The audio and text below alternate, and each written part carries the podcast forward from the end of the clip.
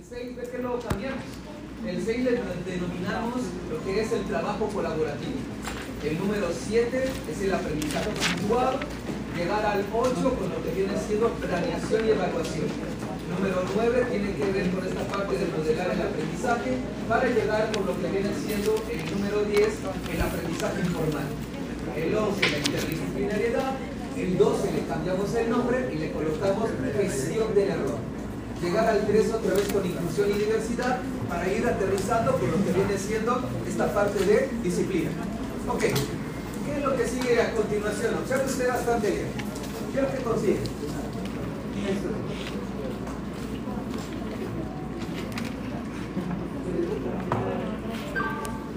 bien, ahí está.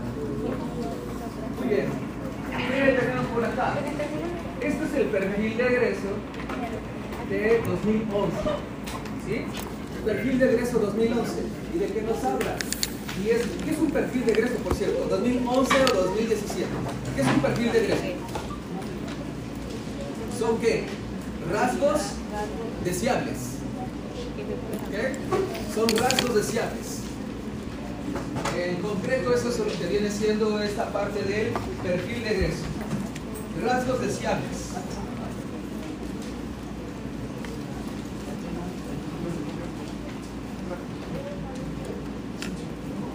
Ok, entonces esos rasgos deseables es muy importante poder interpretarlos. No se leen. Lo que vamos a hacer ahorita es un ejercicio de leer entre líneas. ¿Qué es lo que dice cada uno de ellos? Pero ¿qué es lo que realmente implica? Eso es lo que necesitamos para el examen. No estamos leyendo. Vamos a hacer un ejercicio de interpretar y leer entre líneas. Eso es lo que vamos a realizar. Observe usted esos incisos. Son 10. Recuerde usted cuando mencionamos la palabra análisis. Y si yo menciono la palabra análisis, ¿de qué estoy hablando? Es la descomposición, ¿lo recuerdan?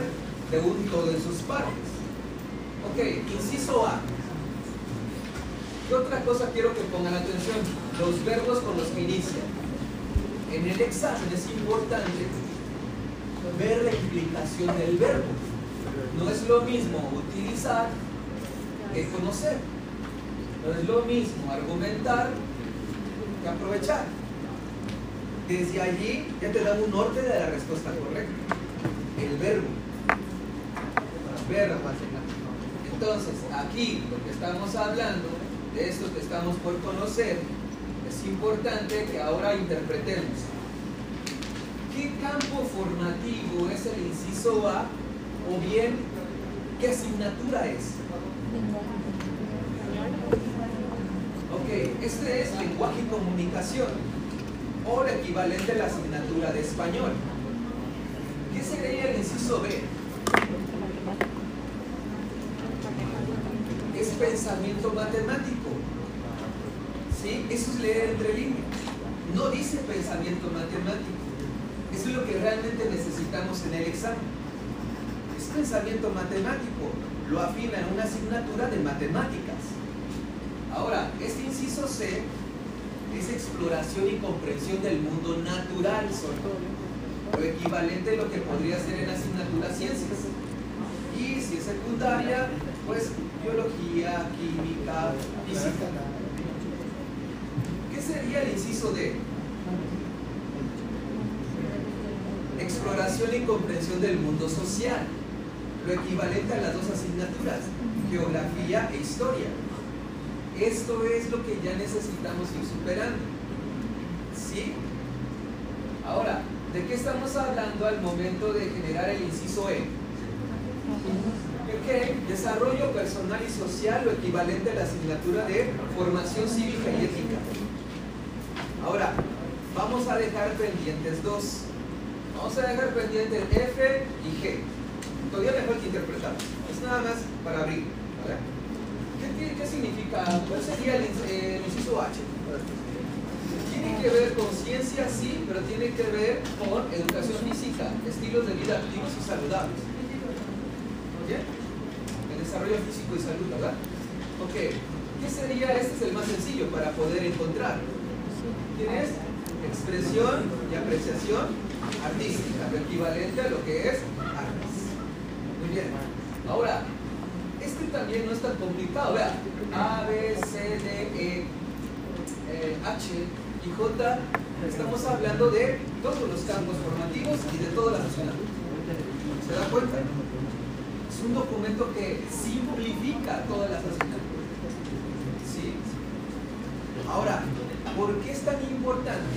Porque F y G no son campos formativos y no son asignaturas. Y entonces, ¿por qué tendrían que estar en un perfil de egreso? Recuerda que el perfil de egreso no es para el docente. Esto es que al concluir sus estudios de educación básica y más adelante lo de media superior, el estudiante ya tiene que ostentar esto. Tiene que salir con todas estas, este, con todos estos rasgos. ¿Sí? El momento de nombrarlo, lo que queremos nosotros entonces es que usted me diga pues ¿de qué hablan para que sean tan importantes para que estén aquí? ¿De qué habla inciso F para que esté allí como que sea tan importante y relevante? Tiene que ver con inclusión y diversidad. Recuerden los brazos fuertes del examen. Plan, programa de estudios, con lo que es consejo técnico escolar y lo que viene siendo inclusión. ¿Sí? Y hay algo muy importante ya con los reactivos que vamos a empezar a ver el día de hoy. ¿Cuáles son los reactivos del día de hoy? Los que son de agregados, los que vienen de todos los niveles educativos.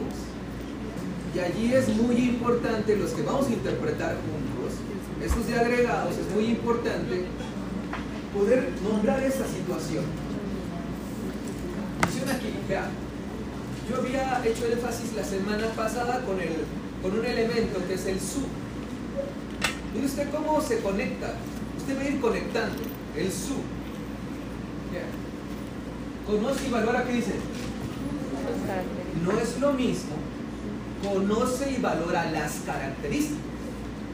Las características pueden ser de cualquiera. ¿Cuál es la, en la primera sesión que nos conocimos de manera formal? ¿Cuál es la, la palabra clave? Autonomía.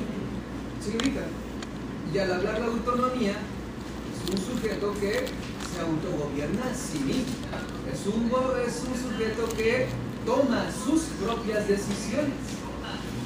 Y de allí se desprende que es un sujeto, un individuo, un alumno, un estudiante, en el cual es un, sujeto individual, pero no es individualista.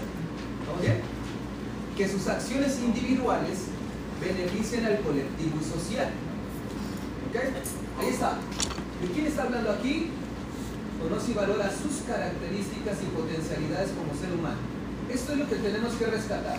Y el día de hoy, después del receso, que empecemos a ver los reactivos, porque son muchos reactivos, porque son como 34, 37, eh, tenemos que empezar a ver esta condición. Respuestas correctas tienen que ver con el sub.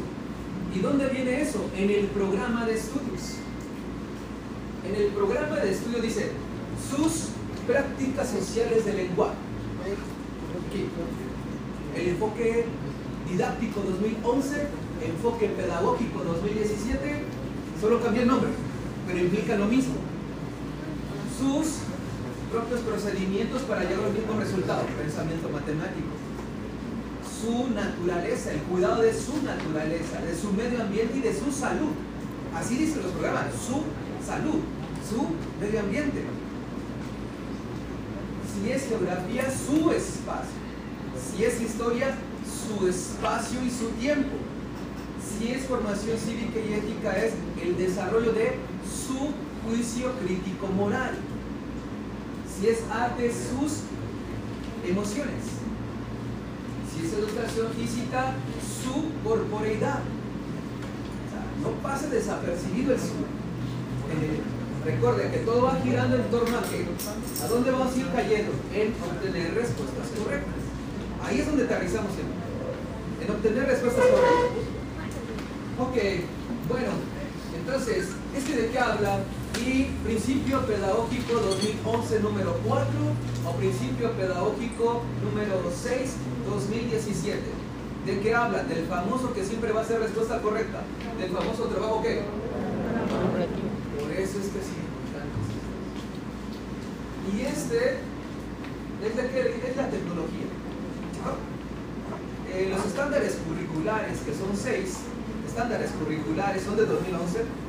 El número 6 son las HDT, las habilidades digitales para todos. Vamos a guardar un poquito la paciencia para que yo les enseñe los perfiles de egreso 2017. Aquí le conoce como tecnología y el 2017 lo conoce como habilidades digitales. Lo mismo implica lo mismo. lo que quiero que hoy les vaya cayendo el 20, que quiero que les vaya cayendo el 20 es que me pueden hablar de 2011, 2017, yo estoy preparado para eso. Me pueden hablar de la nueva escuela mexicana, yo estoy preparado para eso. Eso es lo que debemos de generar confianza. Porque luego me da inquietud de cuál plan y cuál programa, no importa, que le pongan. ¿Sale? Esa es la confianza que se tiene que generar. ¿Y cómo se puede demostrar? Del 2011 al 2017, más al ratito, bueno, un poquito más al rato, después que interprete esto, les enseño los 2017. Usted va a decir, ¿cómo? Ocho años pasaron y hicieron lo mismo. 2011-2017. No solo confíe mi palabra, confíe cuando yo se lo presente con el documento oficial. ¿Vale? Ok, empezamos con esos entonces. Utiliza, dice, el lenguaje materno. ¿Quién es lo más importante? La lengua materna. ¿Quién es más importante que el español? La lengua materna. Aquí sí, prohibido decir dialecto. Es lengua materna. ¿Estamos bien? Ok, lengua materna. Cuando hablamos de la lengua materna, ¿qué dice el artículo tercero constitucional? La lengua materna se debe de mantener, preservar, difundir y en la medida de lo posible acrecentar. Eso habla la lengua materna. ¿Sí? Otra vez. Ya no tenemos que regresar a estos choques. ¿Cuáles son los choques? Es que la realidad se está evitando hablar la lengua materna. En el examen, más importante que el español es la lengua materna. Respuesta correcta, lengua materna. Son las que tienen que ver con cultura. ¿Sí? Entonces la lengua materna va a mantener, preservar, difundir y en la medida de lo posible va a acrecentarse el uso de la lengua materna. Pero ¿de qué manera lo va a utilizar esta lengua materna? Lo va a hacer con claridad y con fluidez. Pregunta. Vamos a ver. Pregunta. ¿Cuáles son los dos pilares de lo que viene siendo la nueva escuela mexicana? ¿Cuáles son las dos palabras estelares de la nueva escuela mexicana? Excelencia y equidad. ¿Ok? Son las dos, el eslogan va, excelente educación de excelencia y con equidad. Eso es el eslogan de la nueva escuela mexicana. ¿Sí? Todavía vamos a tener nuestra sesión de escuela mexicana. Cuando mencionamos esto, cuando lo estamos mencionando, la excelencia dijimos que es la congruencia entre el objetivo, el proceso y el resultado. ¿Alguien recuerda las cuatro dimensiones de excelencia? Y si no, no, es que no lo hemos compartido, vamos a compartirlo. ¿Cuáles son las cuatro dimensiones de excelencia? Ya lo hicimos entonces. Pertinencia y equidad. Son cuatro dimensiones de lo que viene siendo excelencia. Y usted me va a decir, este, bueno, ¿qué tiene que ver con lo? Tiene mucho que ver con Recuerden, lo que está buscando, lo que está buscando el sistema educativo mexicano es una educación de excelencia. ¿Sí? Y la excelencia Imagínense, no está, no está tan complicado poder entenderla, yo trato de ser muy concreto. es una congruencia entre el objetivo, el proceso y el resultado. Eso es excelencia, pero tiene cuatro dimensiones. Dijimos que está la eficacia, la eficiencia, la pertinencia y la equidad. Y cuando hablo yo de lo que viene siendo la eficacia, estoy hablando de la consecución de la meta trazada. Me dejan una actividad, la logro y la cumplo, soy eficaz. Eficaz. La logro y la cumplo, soy eficaz. La eficiencia, lo decíamos también, personaje. eficiencia es esta parte de la optimización de tiempos y recursos. ¿Qué implica esto? Tú puedes ser eficaz, mas no eficiente. La eficacia es, no sé, tu compañera y yo poníamos ese ejemplo. Nos dejan la misma actividad, ambos lo logramos, somos eficaces. Pero ella lo hizo en menos tiempo, utilizando menos recursos, ella es más eficiente que yo. Esa es la diferencia entre eficacia y eficiencia. Vamos a seguir hablando de esos términos porque vamos a aparecer con indicadores, ahí va a encontrar la palabra eficacia. Va a ¿sabe qué lo, lo mejor cuando usted se vaya como que asegurando todo el proceso? Cuando vean los indicadores, no sé si la próxima semana ya vamos a empezar a ver indicadores, eso nos lleva dos sesiones, las que son las que nacen las preguntas del examen, y los indicadores vamos a ir viendo el documento. Y va a ir usted observando las palabras claves, diálogo, autonomía, eficacia, eficiencia, implicar al alumno, involucrar a los padres, trabajo colaborativo, acuerdos, compromisos, ahí van a aparecer ahí. Tienen que aparecer ahí. Y entonces va encontrar usted el motivo que diga, ah, por eso es que estamos viendo estas palabras claves, porque son las que detonan la respuesta correcta. Entonces ahí, cuando estoy hablando de pertinencia, recuerda usted muy concreto los ejemplos burdos que por, ¿por qué es burdo? Porque es muy ah, sencillo, muy, muy práctico, muy con sentido común. Entonces estos ejemplos que colocamos al hablar de lo que viene siendo esta parte importante de lo que es la pertinencia, hace mucho frío, es pertinente abrigarse. Hace mucho calor, es pertinente estar con ropa cómoda, por así decirlo. Ah, está lloviendo, que lo pertinente es salir con un paraguas, un impermeable. Lo pertinente es lo adecuado, lo viable, lo factible. ¿Ok? Eso es ser pertinente. ¿Cuál es el antónimo de pertinente? Impertinente. Fuera de, no seas impertinente, fuera de lugar. El pertinente es el que lo adecuado. No es lo correcto, lo adecuado, lo viable, lo factible. Eso es ser pertinente. Pero viene una palabra muy fuerte. ¿Cuál es la última dimensión? Equidad. Equidad, no la suelten, viene mucho en el examen de equidad. ¿Sale? Pero es aquí la parte de la equidad. Nosotros estamos así como conscientes que no es lo mismo que la igualdad. La igualdad es darle a todo lo mismo. Lo que busca 2011, 2017 y 2019, cuando se proyecta la nueva escuela mexicana, es una educación con equidad educativa. La equidad es darle a cada quien lo que le corresponde. Merece o necesita. No necesita lo mismo una comunidad, una escuela en la comunidad rural que una escuela en la ciudad. ¿Sí? O sea, son particularidades distintas. Se le tiene que dar una educación equitativa acorde a sus características usted como maestro no puede dar una educación homogénea, porque sus alumnos tienen diferentes estilos de aprendizaje, diferentes ritmos para aprender. Debe ser una educación equitativa, acorde a las características de cada uno de ellos. A eso nos referimos con lo que viene siendo esta condición de lo que es la equidad. Darle a cada quien lo que le corresponde, merece o necesita. Le saquemos más jugo todavía la palabra equidad. La equidad, ¿cuántas vertientes tiene la equidad? ¿Lo vimos? La equidad tiene tres vertientes. ¿Sale? La equidad tiene tres vertientes. Eso es lo más nuevo que hay. ¿Cuáles son esas tres vertientes de equidad? Está la equidad de acceso, permanencia y resultados. Acceso, permanencia y resultados.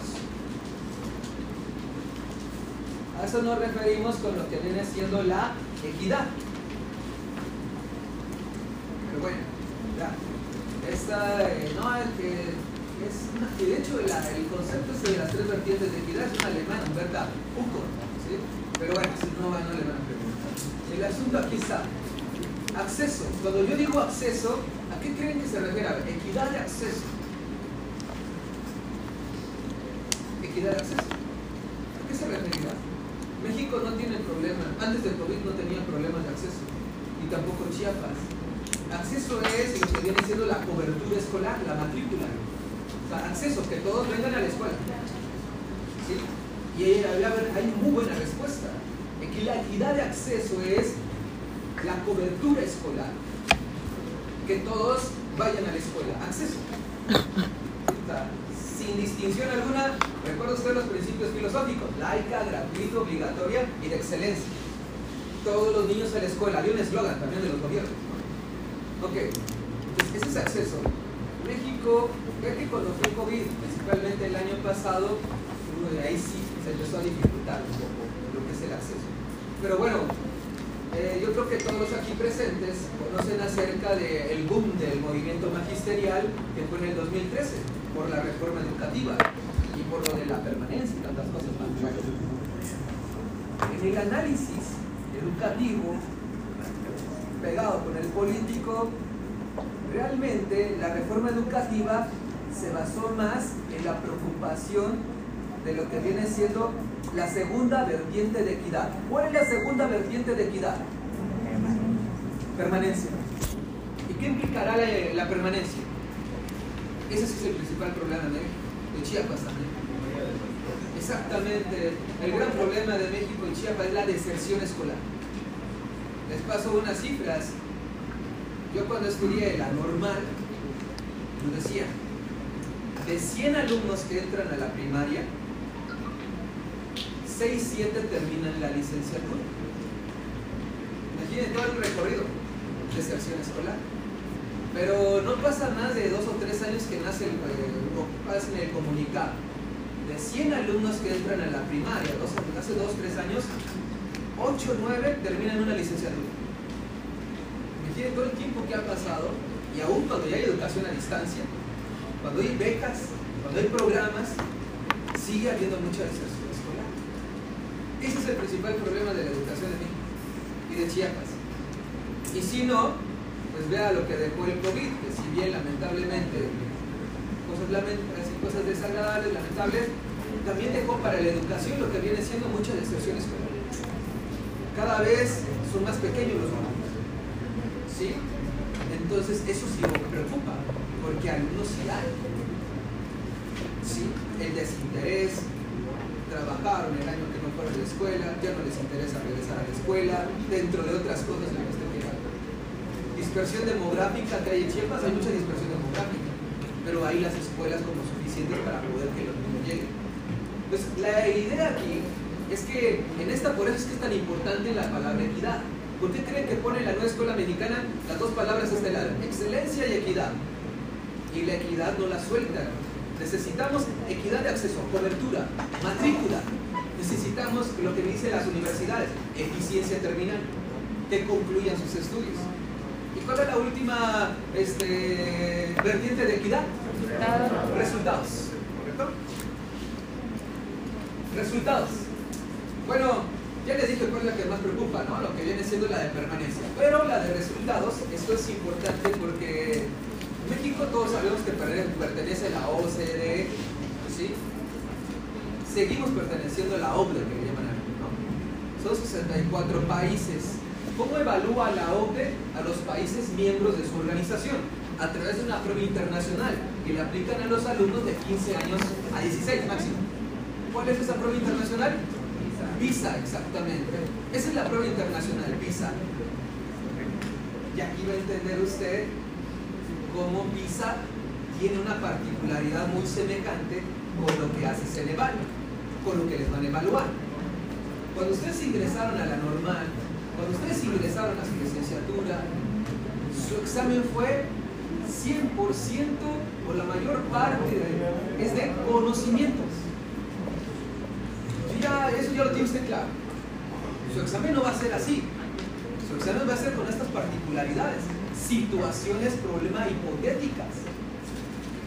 ¿Qué quiere decir con esto? ¿Por qué México tiene, está en el antepenúltimo lugar de los 64? Porque PISA evalúa situaciones, problemas. Le ponen caso a los niños. Y el niño no está acostumbrado mexicano a responder para resolver situaciones hipotéticas. ¿Sí? Entonces ahí está la preocupación. ¿Por qué la preocupación por el resultado no tan favorable que tiene México al momento que lo evalúan cada tres años? Le evalúan, no sé, español, a los tres años matemáticas, y a los otros tres años ciencias. Son los tres que evalúa PISA. Pero con pura situación, problema hipotética. ¿Cómo lo resolvería un problema en la vida real el alumno? ¿Cuáles son respuestas correctas en su examen de ustedes? Cuando lo vincula con una situación real. ¿Lo recuerdan? cuando lo vincula con una situación real, es una respuesta correcta. ¿Ok? Bueno, pues ahí está. ¿Y por qué estamos hablando de esto? Ah, bueno, claridad y con fluidez, con eficacia y con eficiencia. Eso es. Imagínense este alumno, no lo lean, solo imagínense el alumno. A ver, imagínense un alumno que utiliza el lenguaje materno, que se comunica con claridad y con fluidez, que se desenvuelve en diferentes contextos sociales y culturales. Y además, dice allí, posee herramientas básicas para comunicarse en el inglés. Si analizamos esto, incluso como docentes, nos faltan algunas pero los niños ya lo tienen. ¿Sí? Entonces hay que entender, ah, es que no es verdad, es verdad en el examen, ¿lo recuerdan? esa parte no quiero que la no titubeen. Sí hay. ¿Sí? Ok, de aquí me encanta este, me encanta mucho. Ah, bueno, cultura, aprovechándome. Eh, cultura, ya nomás para reforzar, recuerda usted que no solo es usos, costumbres y tradiciones, ¿lo recuerdan? Sino es vestimenta, religión, clima, alimentación, vivienda. ¿Sí? Una forma particular de ver el mundo, cultura. ¿Quién es el único extraño cuando va a llegar usted a la comunidad? Usted porque usted lleva otra cultura. Y hay que respetar. ¿Sí? No se trata de ir a dar clases, se trata de ir a educar. Clases son con los contenidos, pero esto implica otra cosa. Ahora, ¿qué implica? Me encanta cuando vemos esto de poseer herramientas básicas para comunicarse en el inglés. ¿Qué?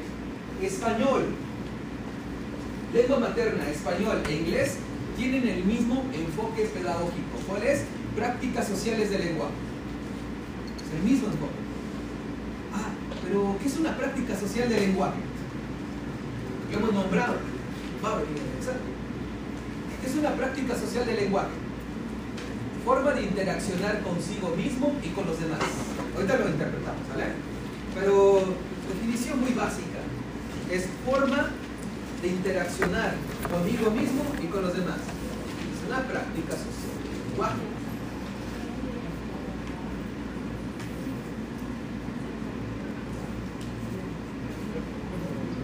Forma de interaccionar conmigo mismo y con los demás. A ver, siempre hago esa pregunta. Esa pregunta, ese ejemplo es inagotable porque es muy clarificador. ¿Cuántos años de inglés tenemos aquí cargando los presentes? ¿Cuántos años de inglés tenemos cargando?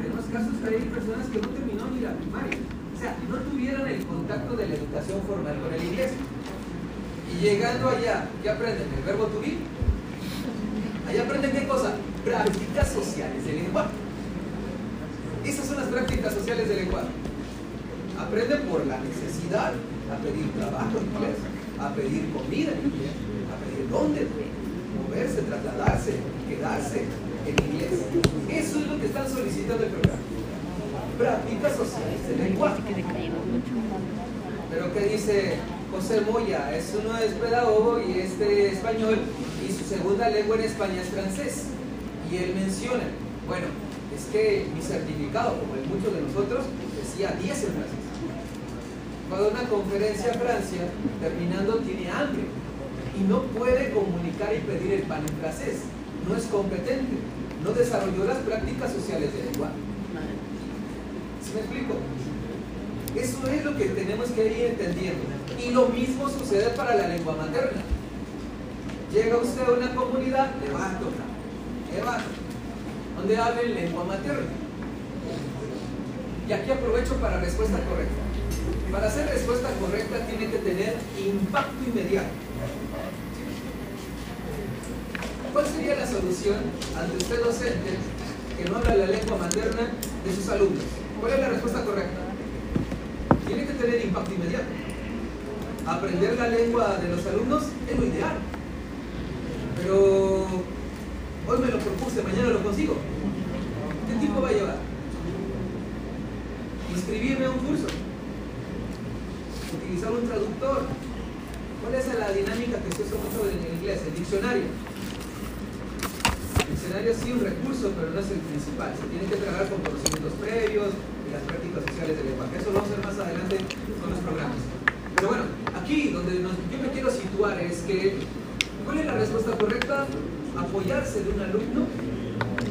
¿Cómo se Monitor, exactamente. Ah, o que hable con fluidez, con facilidad, tanto el español como la lengua materna. Y que ocupe el lugar del maestro, que apoye, que coadyuve en dar las indicaciones en su lengua para desarrollar las actividades. ¿Sí? Recuerde, para hacer respuesta correcta tiene que tener impacto inmediato. El docente, recuerda ese ejemplo, el docente se le dificulta el desarrollo de un contenido, que se mete a estudiar un posgrado,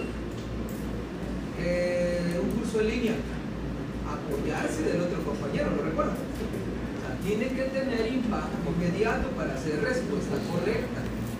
Entonces aquí lo que queremos es que entendamos que alrededor de esto, en la lengua materna igual está pidiendo prácticas sociales del lenguaje que aprenda el docente. Aquellas forman como un puente que vincule el español con la lengua materna. Porque el maestro cuando llega a la comunidad aprende palabras, ¿o no? Pero no necesariamente palabras que le van a ayudar a prácticas sociales del lenguaje. ¿No? Eso es lo que tenemos que ir observando. Ok, entonces, ¿cuál fue el verbo? Utiliza, ¿no?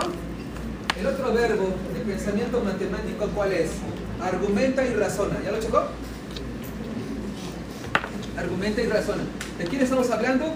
De lo que es el pensamiento matemático.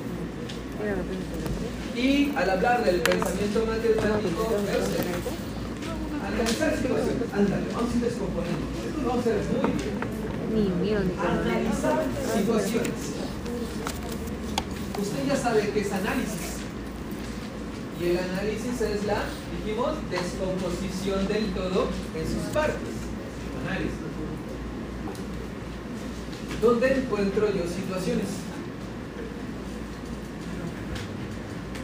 Apoyo. Cinco competencias para la vida. ¿Cuáles son las cinco competencias para la vida? Aprendizaje permanente muy bien. Manejo de información. Luego dice manejo de.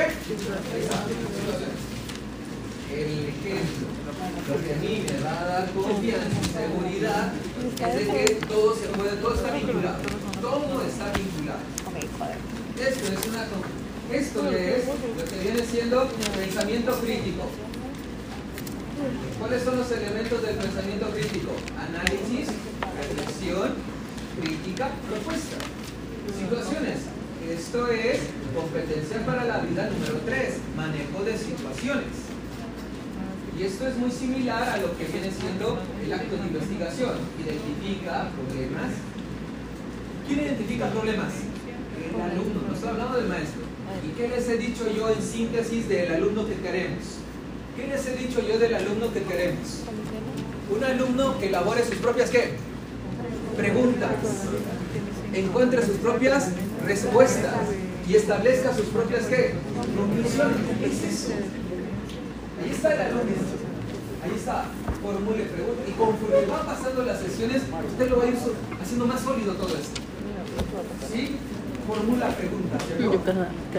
Sinónimo de. Bueno, ¿qué implica emitir un juicio? Es que. No, cuando evalúas, emite un juicio.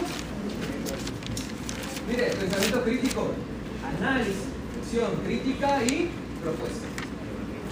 Lo aplica alumno que autónomo. El alumno autónomo es el que toma decisiones. Ok. Pregunta, lo adelanto de una vez. Lo adelanto de una vez. ¿Cuáles son los cuatro verbos que implican inclusión? Cuatro. Reconocer, respetar, valorar y ¿qué? apreciar. No lo pierda usted de vista. ¿Por qué lo estoy nombrando? Bueno, yo lo estoy nombrando, vea usted. Ese es lo que necesito que usted observe.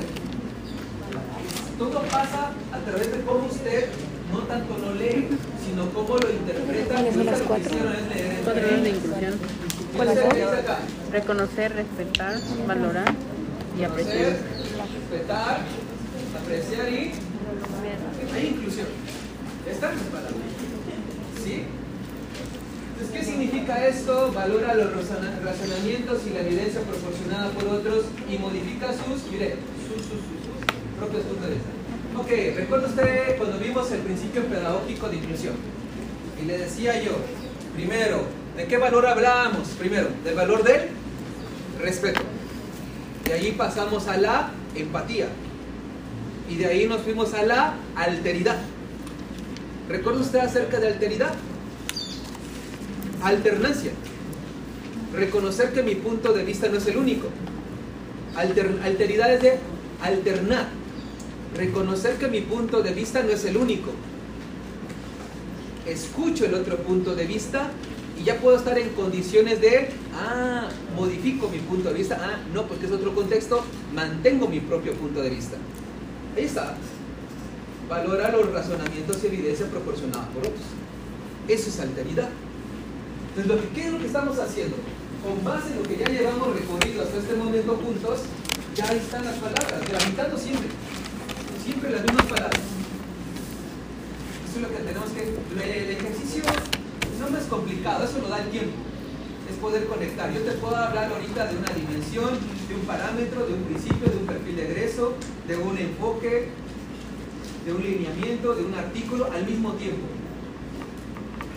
Porque todo está, implica lo mismo. Entonces, ¿a qué queremos llegar acá? Ahí está. Esto es la alteridad. Luego, busca. Esto es ciencias. Buscar. Sinónimo de buscar. Dígame dos sinónimos de buscar.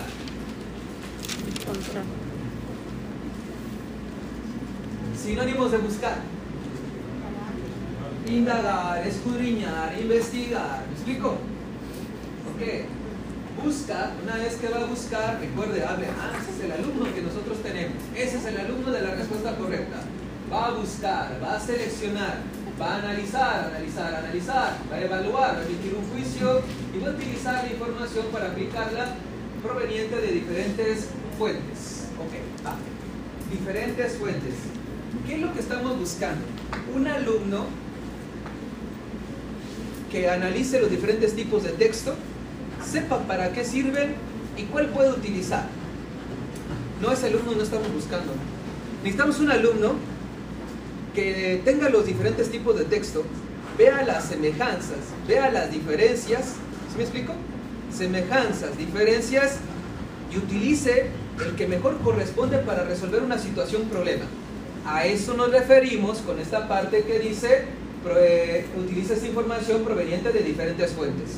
Tiene que analizar, tiene que ver semejanzas, tiene que ver diferencias, tiene que ver lo que viene siendo esta particularidad de poder utilizar el que mejor convenga a resolver su situación problema.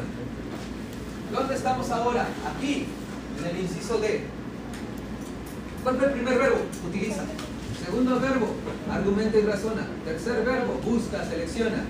Cuarto verbo, interpreta y explica. Bueno, inciso D y sus verbos. Interpreta, explica. Ok. Mire, ¿cómo se llaman estos para lo que viene siendo geografía? ¿Cómo se llaman? ¿Cómo se llaman?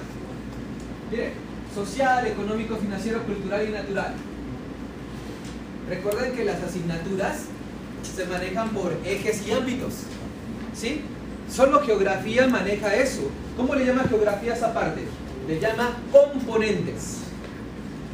¿Cuántos componentes tiene geografía? Cinco componentes. ¿De qué estoy hablando? Programa de estudios. Le quito yo este componente que es el natural y se convierten en los cuatro ámbitos de historia. ¿Dónde está? ¿Dónde lo dice? Los programas. ¿Por qué tendríamos que leer más de 100 hojas por cada programa? Al grano, sintético. Aquí está. Son los cinco componentes de geografía. Le quito el natural y se convierte en los cuatro ámbitos de historia. Pero me encanta. Dice acá, hey, siempre respuesta correcta a esto. ¿Qué es? Autonomía. Encuentre usted, toma decisiones, correcto. Sujeto, ¿qué queremos? No individualista. Hey, el orden, el orden. ¿Queremos un sujeto que vele por la comunidad? No. Porque la inclusión me enseñó que el respeto es primero yo. Entonces la respuesta siempre es primero individual, no individualista, que beneficia a quién? Colectivo social. Y para hacer respuesta correcta, desde la primera sesión la tenemos, para hacer respuesta correcta, ¿quiénes tienen que estar? No, es correcto. Yo lo voy observando. Tiene que ir madurando todo esto. Ok, vamos con esta. Formación cívica y ética. Y nos dice allí, conoce y ejerce los derechos humanos. Ok, los conozco. Ah, pero los ejerce. Primer inciso A, utiliza. Inciso B, argumenta y razona. Inciso C, busca, selecciona y todo lo demás. Inciso D, interpreta y explica. Inciso E, ya nos habla de conoce y ejerce los derechos humanos. Y acá aparece una palabra muy importante. Los valores que favorecen. Esta es palabra clave. Esta es respuesta correcta. ¿Cuándo es que más escuchamos lo que viene siendo la democracia? Cuando hay campaña, ¿verdad? ¿Sale? Cuando hay campaña, este, todo, todos los partidos hablan de democracia. La tele habla de democracia. ¿Sí? ¿Qué es la democracia?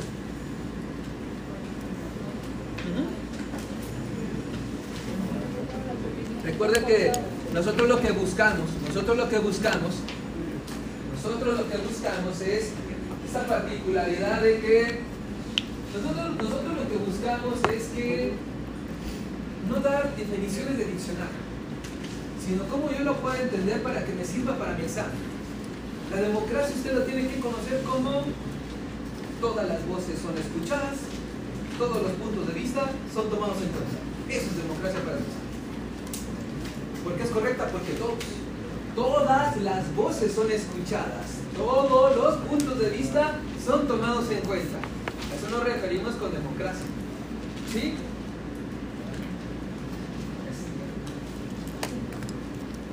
A ver, y una vez que todas las voces son escuchadas, imagínense, y todos los puntos de vista son tomados en cuenta,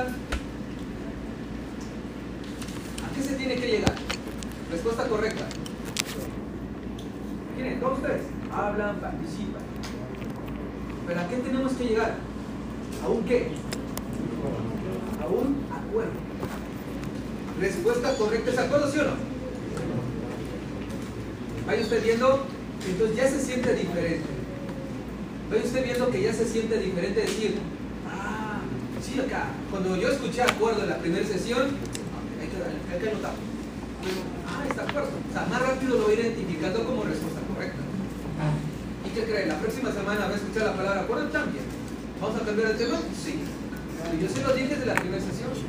Las palabras claves de la primera sesión van a estar alrededor de los cuatro meses juntos. ¿Por qué? Porque son diferentes temas, pero son las palabras claves que aparecen en los indicadores. Y están, no se esconden. Algunas están muy claras. Ok, actúa con responsabilidad social y apego para la ley.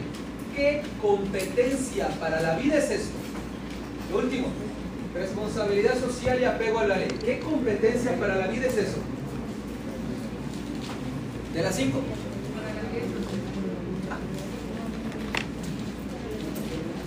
Exacto, vida en sociedad. Competencia para la vida en sociedad. Eso no estamos hablando. Competencia para la, competencia para la vida en sociedad. Y cuando hablo de la competencia para la vida en sociedad, es de que hay normas, hay reglas, hay que respetarlas. ¿Sí? Recuerda el ejemplo del semáforo. ¿Sí? Pues ahí está lo que viene siendo con responsabilidad social. Competencia para la vida en sociedad. Competencias, aprendizaje permanente, manejo de información, manejo de situaciones para la convivencia y vida en sociedad. ¿Correcto? Vamos entonces por las últimas cinco.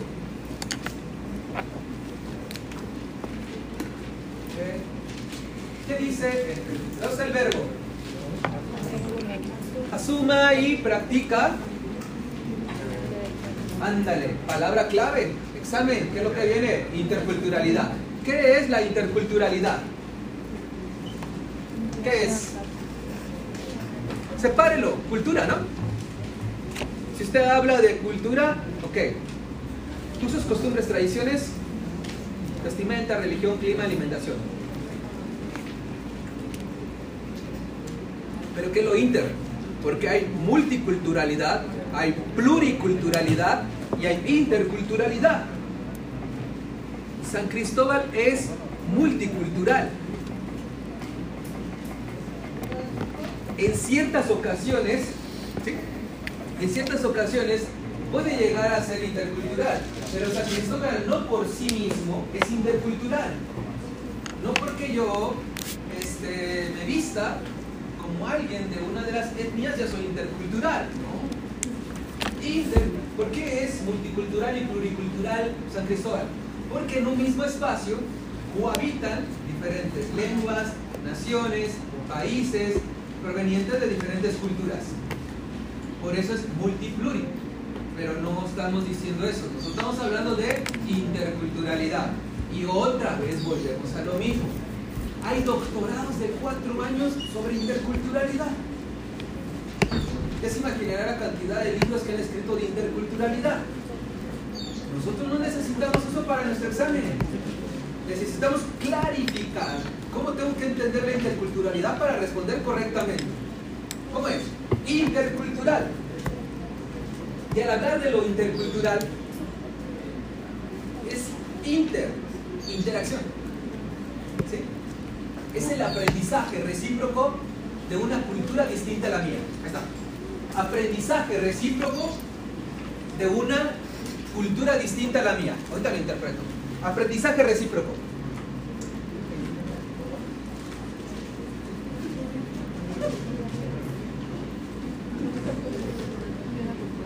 Aprendizaje recíproco de una cultura distinta a la mía.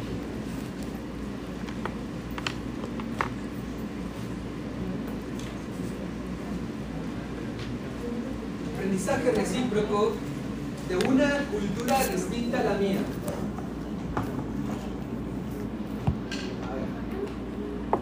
En San Cristóbal, es decir, yo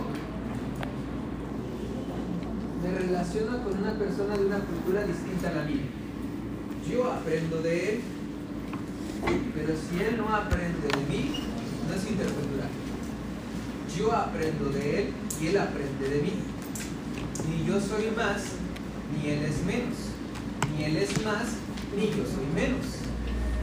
Ni yo lo convierto para mi cultura, ni él me convierte para su cultura.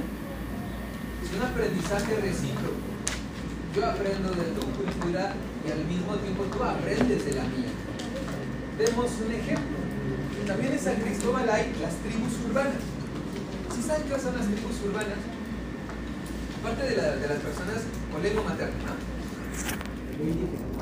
Lengua materna es, bueno, las tribus urbanas son los arqueros. Mencionábamos entonces esta parte de decir, ah, ok, dentro de lo que viene siendo la interculturalidad es riqueza, porque aquello que es distinto a mí es lo naturalmente humano. Lo anormal es que todo fuera igual a mí. ¿Entiendes? Entonces, como forma de riqueza y otra vez, ¿quién aparece? Competencia para la vida número qué? What? ¿Qué dice? De y habla de diversidad.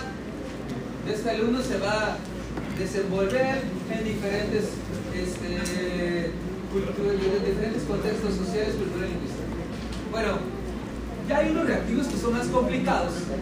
Se los adelanto de una vez. Hay unos reactivos que te hablan de cultura. ¿Cuál de las siguientes opciones la, eh, eh, la cultura del lugar donde habitan los estudiantes? Cultura. Van a haber otros reactivos que no priorizan la cultura, pero te dicen favoreciendo la lengua materna, favoreciendo el carácter lingüístico. Es lo mismo cultura que lo lingüístico. O sea, la cultura tiene la lengua, ¿verdad? Pero los reactivos de su examen hay que saber diferenciar cuando solo quiera hablar de cultura o solo quiera hablar específicamente de lengua. Son dos cosas distintas. Pero aún más se pone bueno el reactivo cuando la respuesta correcta, cuando la pregunta te dice, ¿cuál de las siguientes opciones favorece la cultura del lugar?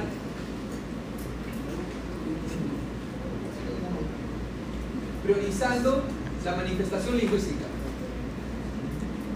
¿Qué tiene que tener la respuesta correcta? Tiene que hablar de, los usos, costumbres y tradiciones y cómo ellos, para hacer respuesta correcta, lo expresan verbalmente. ¿Ya vio? Cultura, lengua. Reactivo de cultura, reactivo de lengua. Y los más complejos, más fuertes, es cuando el reactivo tiene que tener cultura, lengua al mismo tiempo. La respuesta correcta tiene que tener cultura y lengua. Lo va a ir aprendiendo. Pero esos son los más buenos. ¿Sí? Porque son dos cosas que te pide el reactivo preocupe, solo le faltan como ¿cuántos? 800 activos. Ah, eso va a quedar claro. Ok, ok, ok. Va. No, no creo Ok, aquí ya te lo tenemos. Vamos con el que. Ok. ¿De qué me hablaba el verbo de la? Utiliza. El verbo del B, argumenta y razona. El verbo del C, busca, selecciona. Del D, ah, interpreta y explica que conoce, luego intercultural asume y practica. Muy bien, va. Conoce y valora en su individualidad, dice sus características y potencialidades como ser humano. ¿Listo? No es lo mismo conoce y valora las características, no, es lo mismo. Sabe trabajar de manera colaborativa, respuesta correcta. ¿Recuerda usted los este, componentes del trabajo colaborativo? ¿Cuántos componentes tiene el trabajo colaborativo? Cinco, ¿verdad? ¿Cuáles son? Interacción cara a cara, interdependencia positiva, responsabilidad individual, habilidad de colaboración para llegar a cuál? ¿Pensamiento qué? Pensamiento grupal. Son los cinco componentes del trabajo colaborativo. ¿Cuándo se lo va a topar? La otra semana se lo va a topar. Muy bien. ¿Qué dijimos de estos? Estos son verbos que generan qué? Inclusión. Reconoce, respeta, valora aprecia. Inclusión. Capacidades en los otros. Y emprende y se esfuerza por lograr proyectos que individuales. No individualista, que beneficien al colectivo y social. Es claro, lo que está pidiendo. Ok. ¿Responsabilidad qué? Ahora, ahí está. Vamos. Dice, promueve y asume el cuidado, y cambiemos. De usted. Promueve y asume el cuidado de su salud. Y de su medio ambiente. Ahí lo ¿Y la tenemos. ¿Sí? De su salud y de su medio ambiente. Como condiciones que favorecen ¿Cómo se llama eso? un estilo de vida activo y saludable. Esto es desarrollo físico y salud, lo equivalente de educación física. ¿Cuál es lo más importante de la educación física? Su corporeidad. ¿Sale? Y que favorezca estilos de vida activo y saludable. Ciencias busca el beneficio de lo que es su salud y de su medio ambiente. ¿Sí? Vamos aterrizando. Aprovecha los recursos tecnológicos, otra vez que dice acá, a su alcance. Ándale, ándale. Eso, a ver. ¿Dónde? Eso es lo que voy a empezar a pedir. ¿Qué principio pedagógico me habla sobre esto? No de tecnología, pero es a su alcance. Es del 2011. Exactamente. Uso de materiales educativos para favorecer su aprendizaje. Utilizar lo que haya que a tu alcance o a tu alrededor. Yo veo que todo está relacionado. Eso es lo que va a lograr. Eso es lo que va a lograr. Entonces como medios para, una cosa es para comunicarse, otro es para obtener información, manejo de información, segundo, segunda competencia para la vida y construir conocimiento. ¿Quién me pide construir conocimiento? El modelo constructivista. ¿A partir de dónde? Segundo principio pedagógico del 2017. Partir de los conocimientos previos. Ahora, ¿qué dice allá? Reconoce, dice. Reconoce, ándale, diversas manifestaciones del arte. Y empieza la parte importante. Este es lo relevante, la apreciación. En el 2011 nos hablaba de educación socioemocional, ¿correcto? Sin embargo, la que trabajaba ya emociones, ¿quién es? Artes. Sí. Artes ya trabajaba las emociones. ¿A dónde queremos llegar con esto? Piensa en artes. Ah, bailables y las no. Artes, lo que busca es esto. Miren, aquí me encanta. Aprecia la dimensión estética y es capaz de expresarse artísticamente. Como es expresión y apreciación artística. Dos agregados muy fuertes para su examen. El primero, los docentes del Consejo Técnico Escolar han decidido favorecer prácticas culturales que permitan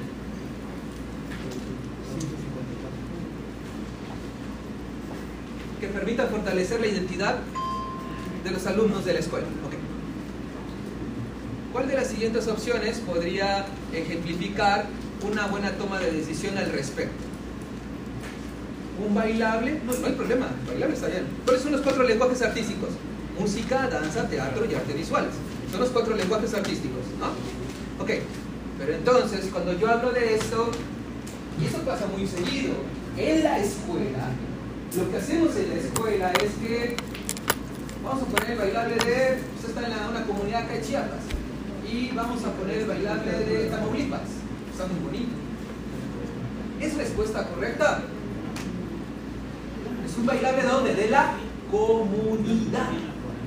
¿Sí lo recuerdan? Al alcance, al alrededor, impacto inmediato, in situ, dentro del contexto inmediato del que forma parte de la vida del estudiante. ¿Hay museo en la comunidad? Sí. ¿Va a visitar el museo de la comunidad? Claro, respuesta correcta.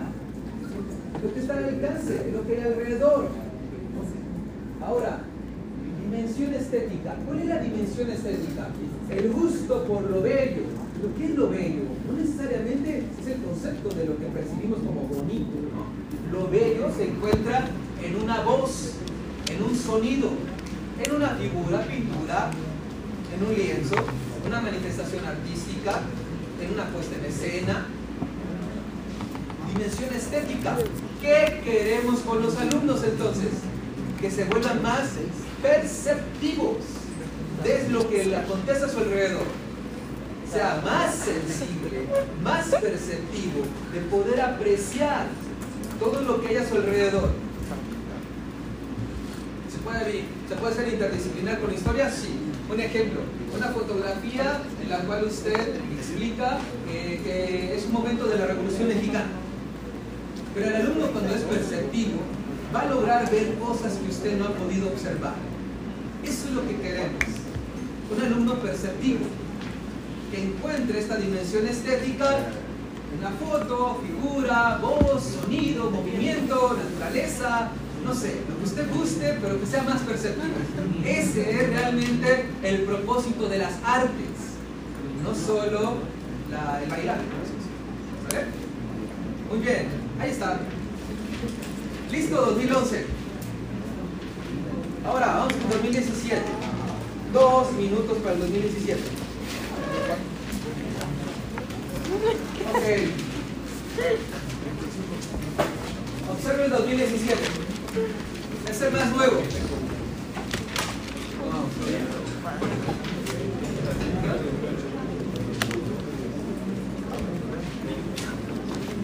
allí.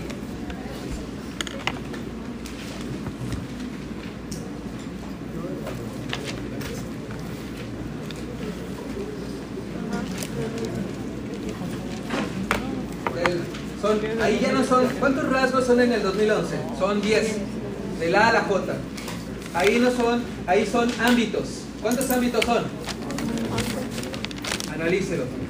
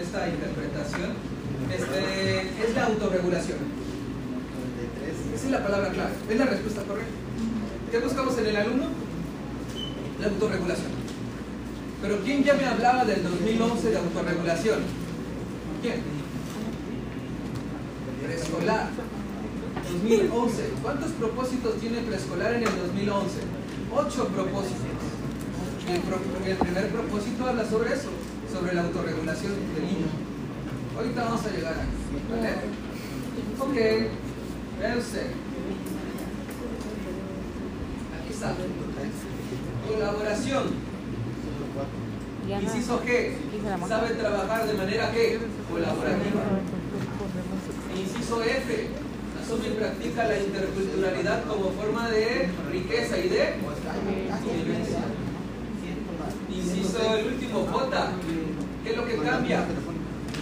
¿Usted no qué cambia? ¿Cambia algo? El orden nada más. En el 2011 es expresión y apreciación artística. 2017, apreciación y expresión artística.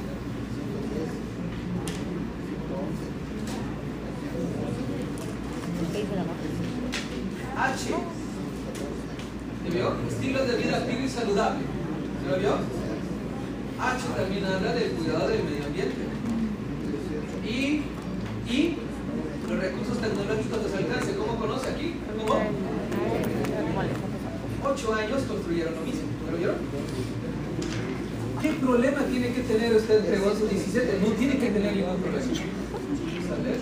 Pero lo mejor es cuando usted es testigo fiel del documento oficial que implica lo mismo. ¿Sale? Eso es lo que necesitamos. Estamos viendo esto que implica lo mismo del documento. ¿Cómo se llama el documento oficial? Aprendizaje clave, ¿verdad? Sí. Es el, último modelo educativo es ese aprendizaje clave. Observe usted este que me habla acerca de preescolar, primaria, secundaria, hasta media superior. Ok, vamos a ver. A dónde llegamos.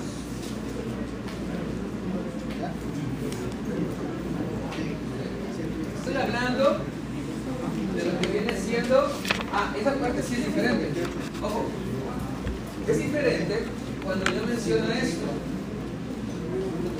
El anterior era un plan de estudios, era un perfil de egreso, sus 10 rasgos para preescolar, primaria y secundaria es el mismo para todos. Aquí es por ámbitos. ¿Me Y tiene sus implicaciones para preescolar, para primaria, para secundaria y para media superior. Favor que les voy a pedir el favor que le voy a pedir es de que, ah, ese es el que me interesa. No, también le interesa ese y ese. ¿Vale? Por ejemplo, un, ejemplo, en el caso de secundarias, tener cuidado, tener cuidado con secundarias. ¿Por qué tener cuidado con secundarias? Porque secundaria habla de México y el mundo. ¿Me explico? Secundaria ya habla de México y el mundo. Y una identidad nacional, ¿me explico? ¿Cuál es la respuesta correcta? La comunidad. ¿Sí me entiendes? Tenga cuidado secundario. La comunidad, lo más importante, no México y el mundo. ¿Sí me entiendes? O sea, sigue siendo el contexto inmediato la respuesta correcta para todos los niveles. ¿Sí? Bueno, pero lo vamos a ir encontrando. Ok, vean. ¿Qué dice acá? ¿Expresa qué? Ándale. ¿De qué está hablando ahí? De educación socioemocional. ¿Cuál es la diferencia? ¿Es lo mismo la emoción que el sentimiento? No. La emoción es efímera. O sea, la emoción puede dilatar segundos. No te va a dilatar horas y horas una emoción. El sentimiento es el que sí tienen que tener cuidado. O sea, favorable, pero desfavorable hay que tener cuidado. Porque un sentimiento es si dilata más tiempo. ¿Sí? Emoción, sentimiento. Ok, ¿qué es lo que estamos pretendiendo buscar? Muy bien, ¿qué es lo que, qué es lo que estamos pretendiendo buscar? Que el alumno que exprese la emoción. ¿Sí? Pregunta, Hace rato usted veía que decía trabajo colaborativo, no, no, no, pensamiento crítico y proyecto de vida. Pregunta para ustedes, ¿dónde se ve proyecto de vida? En el 2011, ¿qué asignatura o qué nivel educativo trabaja con proyecto de vida? ¿Qué?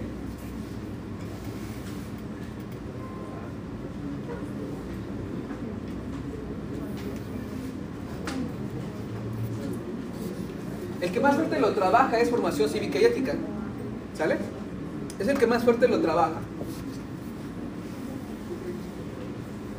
Eh, estamos hablando proyecto de vida. Pero ahora, ¿por qué preescolar tiene que hablar de proyecto de vida? ¿Por qué primaria tiene que hablar proyecto de vida? ¿Por qué? ¿Cuál es la principal causa de muerte en los adolescentes? Ah. El suicidio.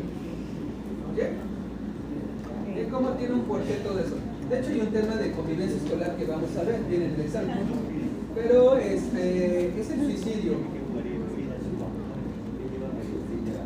Y lo otro, la pregunta, ¿por qué es importante expresar emoción, comunicar sentimientos? De 10 casos de suicidio, ¿cuántos casos son, cuántos son de hombres y cuántos son de mujeres? De 10 casos.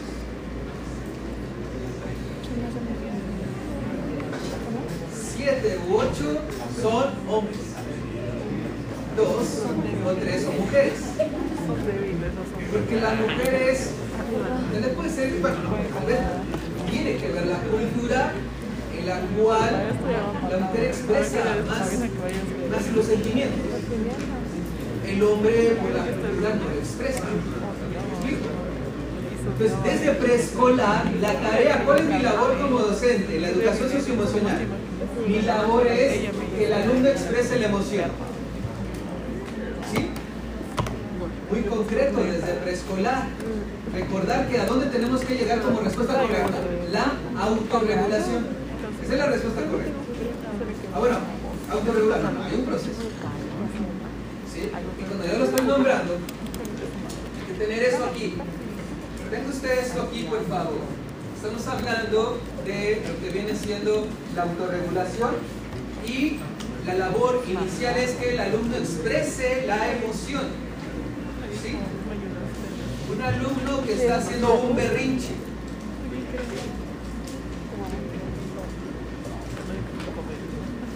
Lo, de manera coercitiva le llamamos la atención y lo castigamos de manera y bueno, tómalo para que, para que te calmes. Ese ninguno de los dos provoca autorregulación.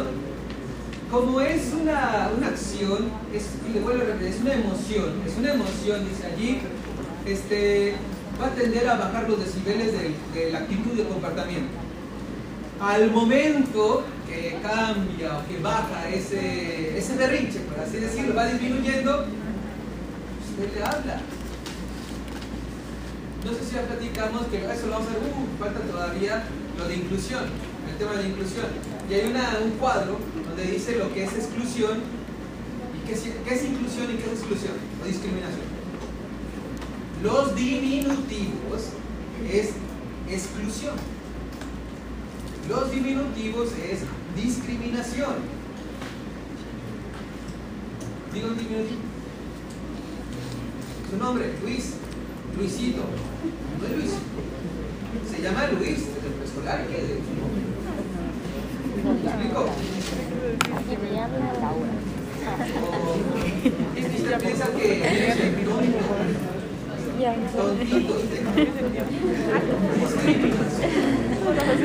lo digo yo. Está en la tabla. Eso es exclusión, eso es discriminación. Ver, Luis. ¿Cómo te sientes? ¿Cómo te sientes? ¿Es agradable para ti comportarte de esta forma?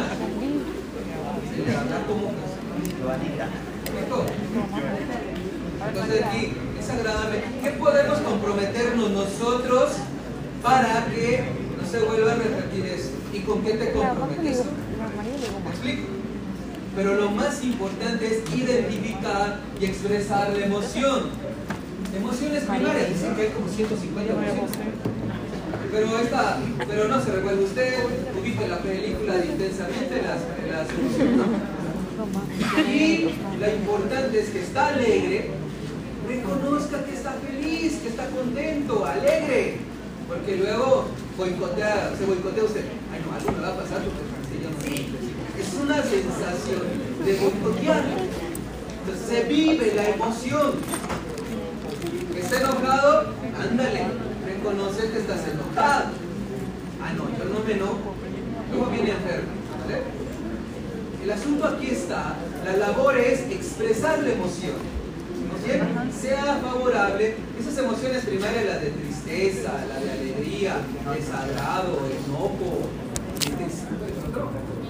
miedo, exactamente, este, todo ser humano las tiene. Todo ser humano las vive.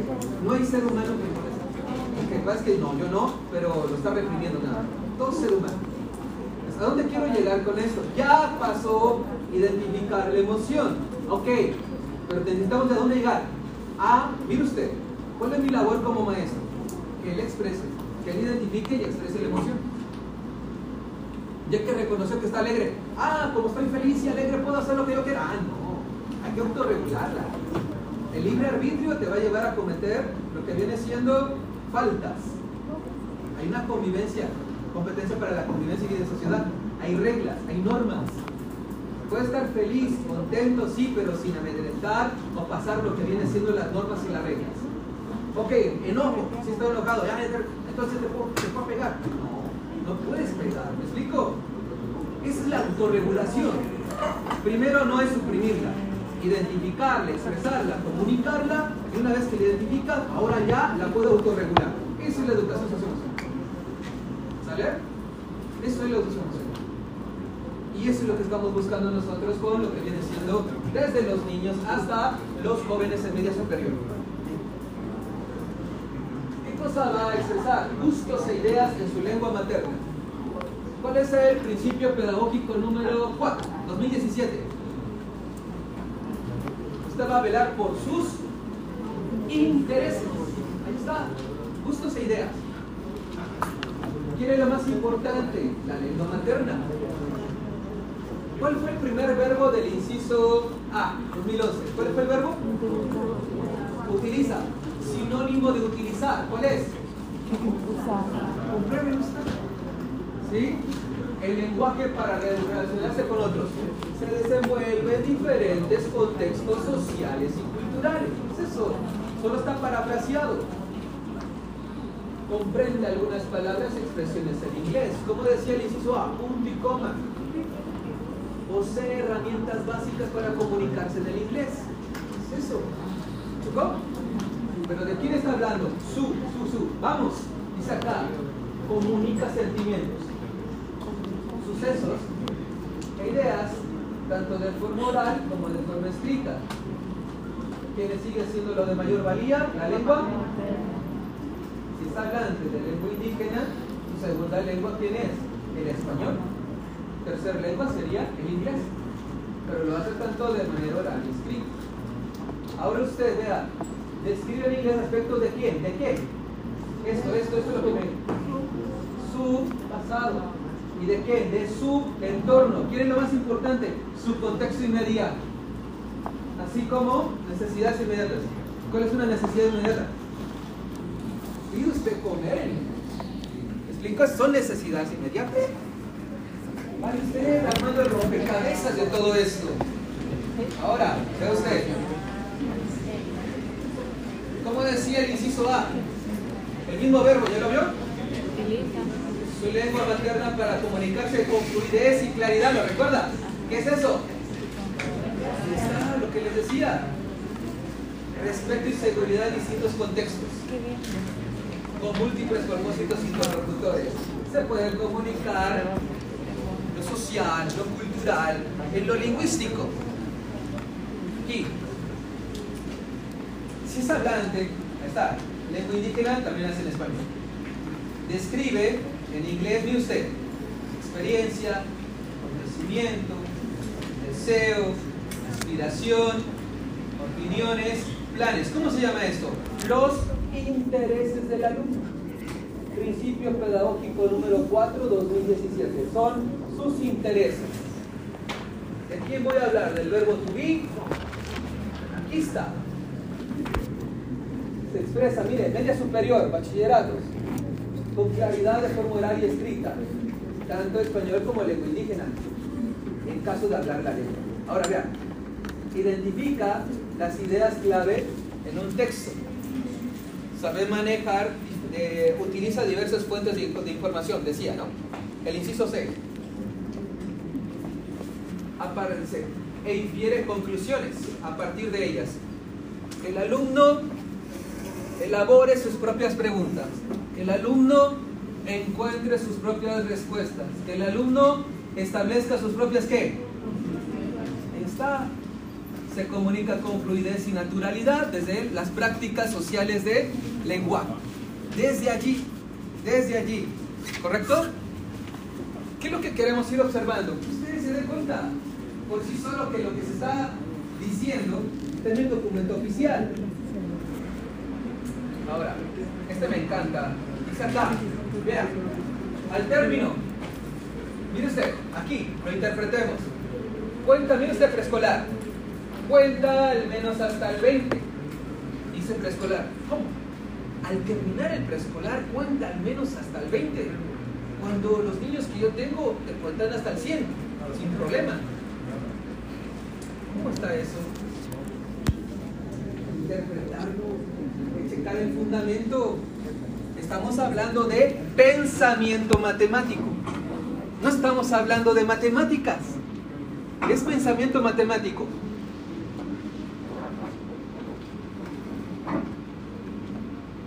Un niño te puede, uno, dos, tres, cuatro, y se va te lo dice. Eso es conductismo.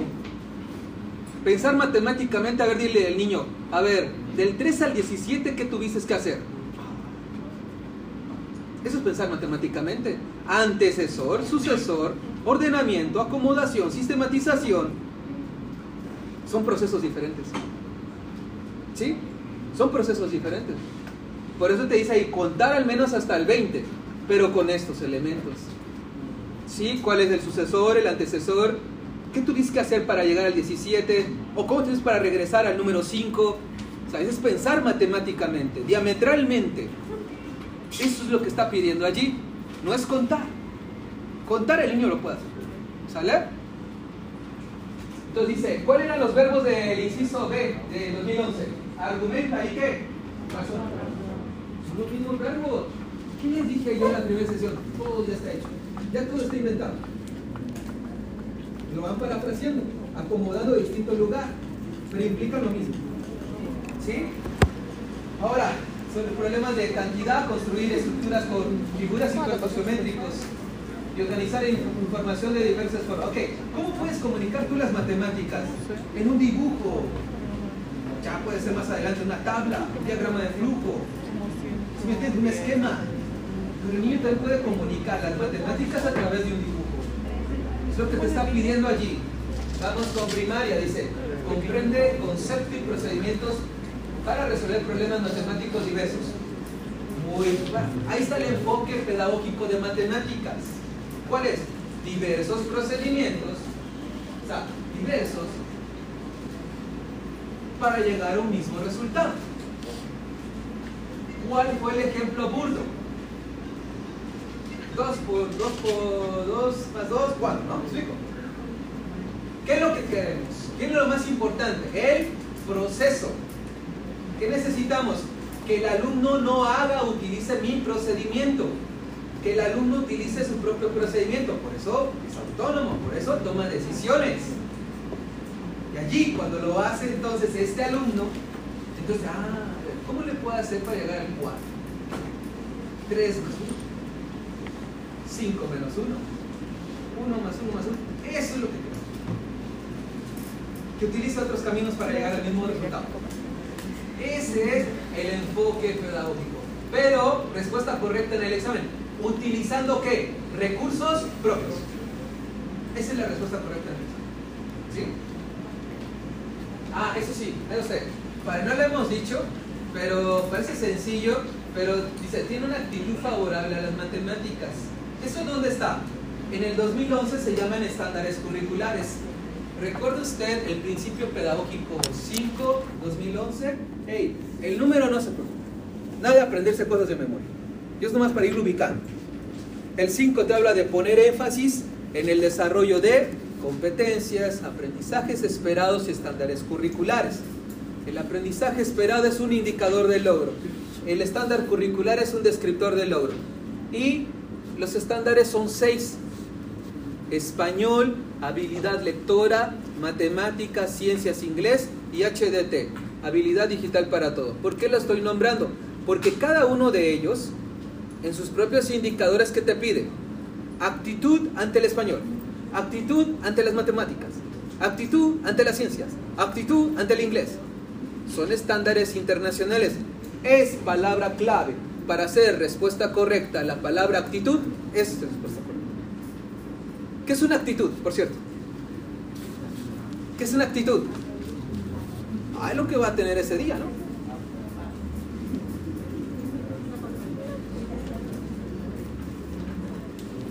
Finales de mayo, que todo indica que va a ser así. Ese día va a llevar conocimiento, claro, pues estamos acá. Va a llevar habilidad y destreza, no la suficiente. Además, va a llevar actitud, todo al mismo tiempo. Entonces tiene que tener una actitud favorable hacia las matemáticas, es necesario. Actitud, disposición. La actitud es una disposición. Y lo que me encanta es que como seres humanos decimos tantas cosas, no, como lo platicamos hace, cuando veo la palabra respeto, no, hay que respetar. Y los niños que a una edad, a los niños como ustedes, como los cuatro años, ¿y qué respeto? Es eso. actitud. Actitud es esa parte. Y en el examen hay que hacerlo no racional, no técnico, no buscamos definiciones de diccionario. Buscamos la que usted necesite, aquí juntos, para estamos juntos, digerirlo, hacerlo claro, sencillo y concreto. Ir al grano. Actitud es una disposición. Y ya. Dices etimológicamente no. Ahora, ¿qué voy con esto? Secundaria. Amplía conocimientos de técnicas y conceptos matemáticos. ¿Cómo se llama eso? Eficiencia. Lo puede hacer ya la operación de manera más concreta, con menos pasos, porque ya tienes más técnicas. Acá. Para plantear y resolver problemas con distinto grado de complejidad. Así como modelar. Principio pedagógico número 9, 2017, modelar el aprendizaje y analizar situaciones Análisis, pensamiento crítico, situaciones, competencia para la vida número 3, manejo de situaciones. Valora las cualidades del pensamiento matemático. ¿Qué decía el 2011? Valora los razonamientos proporcionados por otros. Y en consecuencia puedes modificar tu punto de vista. Pero ¿con qué aterrizamos con lo que viene siendo media superior? A ver, preescolar. ¿Pero por qué tengo que ver media superior? Dice, construye e interpreta situaciones que, para hacer respuesta correcta, los tienes que vincular a qué situaciones. Los problemas que le van a poner el examen, ¿cómo son? Está aquí. Este formato que requiere la utilización del pensamiento matemático. Desde preescolar hasta el joven en media superior, tienen que buscar diferentes caminos para llegar a un mismo resultado. Esa es la enfoque. ¿Sí? Formula y resuelve problemas aplicando diferentes enfoques. Que el alumno realice sus propios ¿qué? preguntas. ¿Sí? Argumente la solución. Me encanta. ¿quién me dice eso? Esa es una palabra que todas las sesiones aparece hasta, eh, hasta ahorita, que ya casi son las 11, no ha aparecido. ¿Cuál es? Argumenta la solución obtenida. ¿Qué palabra clave que me da respuesta correcta me pide al último argumentar? ¿Ah?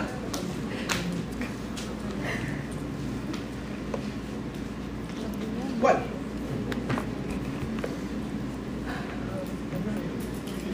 Proceso de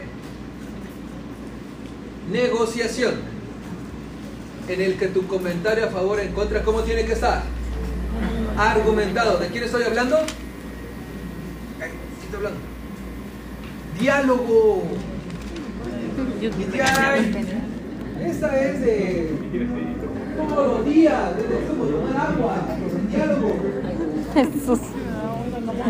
El diálogo, proceso de negociación, en el, aguanta un poquito, ya va a salir a veces, si puede todavía.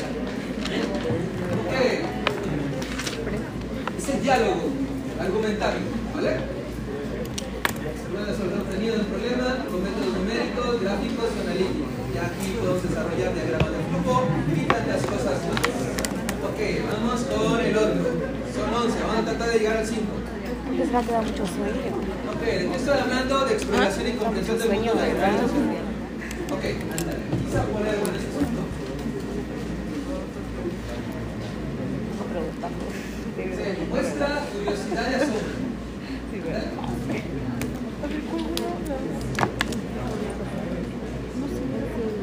Muestra curiosidad. ¿Quién el alumno? Primaria. Sigue hablando de curiosidad. Esa capacidad lo tienen los niños.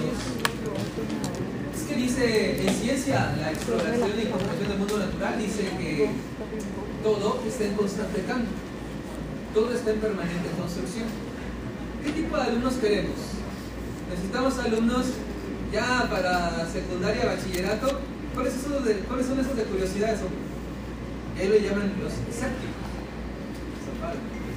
¿Y qué es el antónimo de un escéptico? ¿Ah? Antónimo de un escéptico. Antónimo de un escéptico. Lo aséptico. El aséptico es el que lo cree todo. Y el escéptico lo pone en duda. Necesitamos alumnos que pongan en duda. ¿Dónde viene la información? Competencia para la vida 2, manejo de información. El escéptico, el alumno pone en duda a través de su curiosidad, su capacidad de asombro. Ojo, pero algo muy importante. ¿Quién lo tiene que hacer esto? ¿Quién es el protagonista de la sesión? El alumno. A ver, hay un, tenemos un ejemplo, un reactivo, en el cual lo que pasa es que el docente está elaborando un experimento. Todos los alumnos muestran atención e interés. Al momento de estar desarrollando, los alumnos este, no se distraen, comparten los comentarios y se sienten atraídos con la actividad que el docente está desarrollando. Entonces, eso es una respuesta que incorrecta. ¿Por qué es incorrecta? Eh, pero si hay interés, hay entusiasmo. Los alumnos quieren aprender. Pero ¿quién lo está haciendo? ¿Quién lo está haciendo? El maestro. Respuesta incorrecta. ¿Quién lo tiene que hacer? Implicar al alumno en su proceso de aprendizaje hasta la última sesión. Cuando vamos a Philippe Ferronot, Ferronot, las 10 nuevas competencias para enseñar, te pide implicar al alumno en su proceso de aprendizaje. ¿Quién aquí como que quién es el que no aparece de frente del docente? El maestro está acompañando, velando intereses, motivando intrínsecamente, sirviendo de modelo. Ahí va.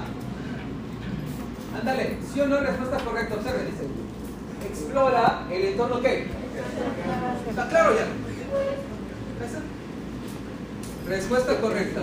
Lo cercano, lo conocido, el contexto inmediato del que forma parte la vida del estudiante. Ahí está. Plantea, registra datos, como decía el inciso C. Busca, selecciona, elabora, ¿sabes? Representación sencilla y amplia de habitantes. ¿Qué dice acá? Su conocimiento del mundo, su cultura. Sí. Su contexto inmediato. No, lo, no pase desapercibido.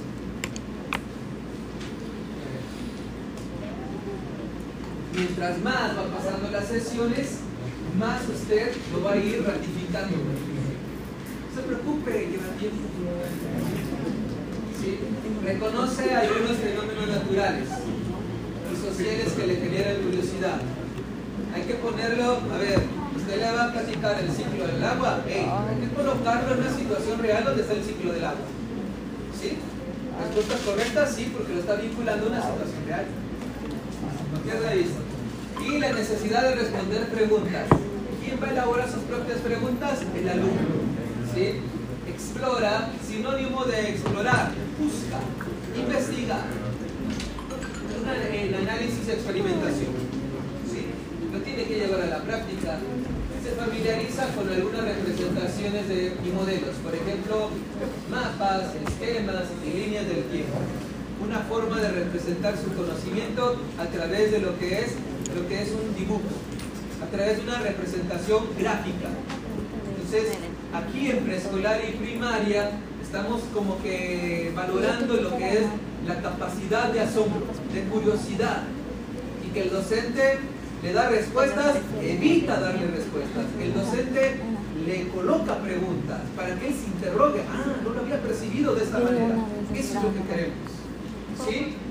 Muy bien. Ahora, identifica variedad de fenómenos en el mundo natural y social. Aquí fue el mundo natural social, pero lee acerca de ellos. Ahí está. Se informa de distintas cosas. ¿Qué le dije hace rato? Inciso C, diversas fuentes. Las va a contrastar. Va a haber semejanzas, diferencias y va a utilizar la que mejor corresponde a resolver su situación, problema. Indaga, ¿qué dice acá? ¿Principios qué dije? Escepticismo. Ah, pero con la competencia para la vida número dos. El escéptico es el que pone en duda, se hace preguntas. ¿Esto quién me lo dice? Formula preguntas. ¿Quién formula las preguntas? De complejidad creciente. Realiza análisis experimentos. Sistematiza sus hallazgos. Los ordena. Sus hallazgos construye respuestas, el alumno elabore sus propias qué? Eh, elabore sus propias preguntas y encuentre sus propias qué? Esta comprueba la relevancia de la ciencia natural y social. Lo que se le ha venido mencionando, ahí está. Ahora, media superior. Identifica una variedad de fenómenos del mundo natural y social. Obtiene, se sistematiza. Ok, desde aquí está, ¿no? Sistematiza. Consultando fuentes relevantes, contrastando, semejanzas, diferencias. Realiza los análisis e investigaciones pertinentes. ¿La pertinencia dónde está? ¿Dónde le hemos visto la pertinencia? El día de hoy lo dijimos. ¿Dónde está la pertinencia?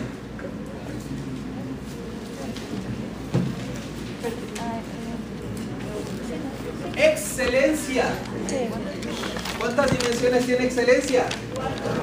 Eficacia, eficiencia, pertinencia. Adecuado. ¿Sí? Comprende la interrelación de la ciencia, tecnología sociedad y el medio ambiente. ¿Sí? Aprovecha los recursos tecnológicos a su alcance. Contexto histórico y social específico. ¿Cuál es el específico? El lugar donde vive, no le dé vuelta. Ahí está, está claro identifica problemas, es el mismo, identifica problemas, formula preguntas de carácter científico y plantea que supuestos escéptico necesarias para responderlas. Que el alumno responda sus propias preguntas, que el alumno encuentre sus propias respuestas. Dos más. Hacemos espacio. Dos más. Para llegar al 5, recuerden que son 11. Pregunta, vamos a meter lo que viene siendo este asunto. Pensamiento crítico. Vamos con ello. Pensamiento crítico. ¿Cuáles son las palabras que maneja el pensamiento crítico? La primera palabra es análisis. ¿Qué dijimos que es el análisis?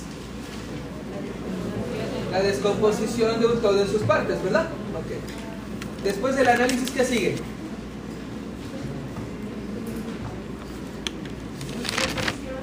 Ajá, reflexión, sí, sí, sí, sí, así es.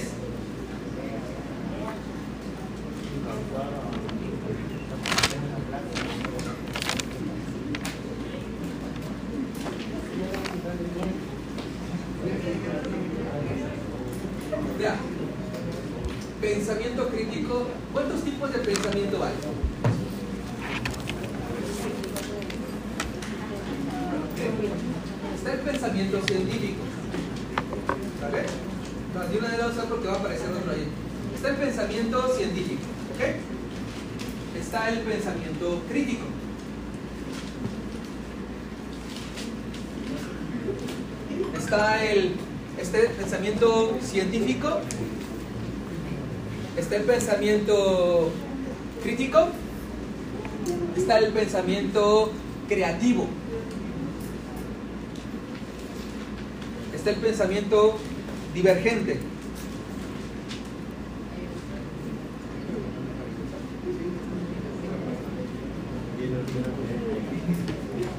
Pensamiento científico, crítico, creativo, divergente y el último es el pensamiento estratégico.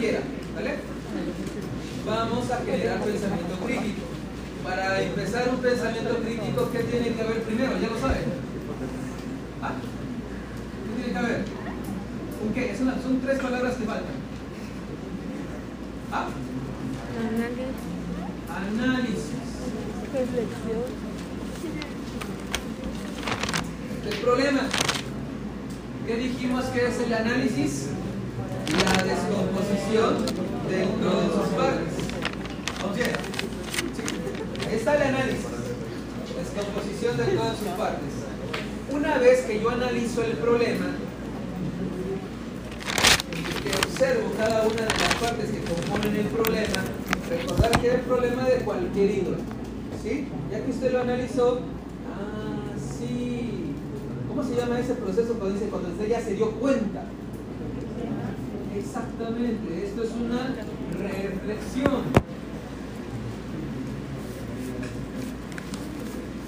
Analizo mis composiciones con sus partes, reflexiono y ya estoy en condiciones de generar una crítica. ¿Sale? Pero el que pensamiento crítico no se queda en la crítica. Tiene que brindar una qué. ¿Una qué dijimos? Una propuesta.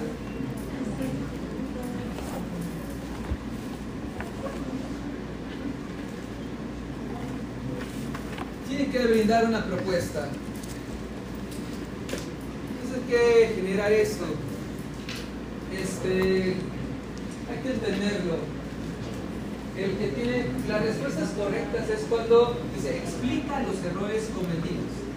Es respuesta correcta, explica los errores cometidos y con base en ello le, se, le, se insumos para seguir aprendiendo a partir del apoyo de un alumno monitor. Respuesta correcta, sí, porque es una propuesta. ¿Cómo se la puede encontrar como respuesta correcta? Como propuesta posible solución o aparece mucho en como alternativa. ¿Sí? Eso es tener pensamiento crítico. ¿Por qué siempre parto yo de la, de la flecha? ¿Qué palabra escribí primero? ¿Ya Chocó? La flecha te indica, esta es la primera palabra, ¿verdad? Fue la primera, ¿verdad? Ok. Mi estimado, si usted se va directamente a la crítica, no es un pensamiento crítico. El que va directo a la crítica sin pasar por análisis y reflexión es un crítico. ¿Qué? Bueno, ¿no te parece que propone? ¿Qué alternativa das? ¿Qué nos puedes abonar? Ok, continuamos. ¿Cuál es el otro pensamiento? Creativo. En el pensamiento creativo, sí me va a servir porque aparece pues, en el 2017 ya maneja el pensamiento creativo. El 2011 ya tenía pensamiento crítico. Creativo es, mire, es un ejemplo. Es un ejemplo eh, de Edward de Bono. Edward de Bono se especializa en YouTube en hacer este, mapas mentales, muy. Edward de Bono pone como ejemplo lo que viene siendo un clip. ¿Vale? ¿El clip para qué sirve? Es un sujetador de hoja, ¿verdad? Ándale. Ok. El que tiene pensamiento creativo, el clip regularmente es de ese tamaño. ¿Ok? Estamos hablando del general. El que tiene pensamiento creativo lo puede hacer más pequeño. Lo puede hacer mucho más grande. ¿Qué? Es creatividad. Lo puede hacer de color rojo, verde, azul, el blanco o el que usted quiera. Y lo puede hacer de cartón, pony, cascarón, madera, no sé. ¿Quién es el que tiene pensamiento creativo entonces?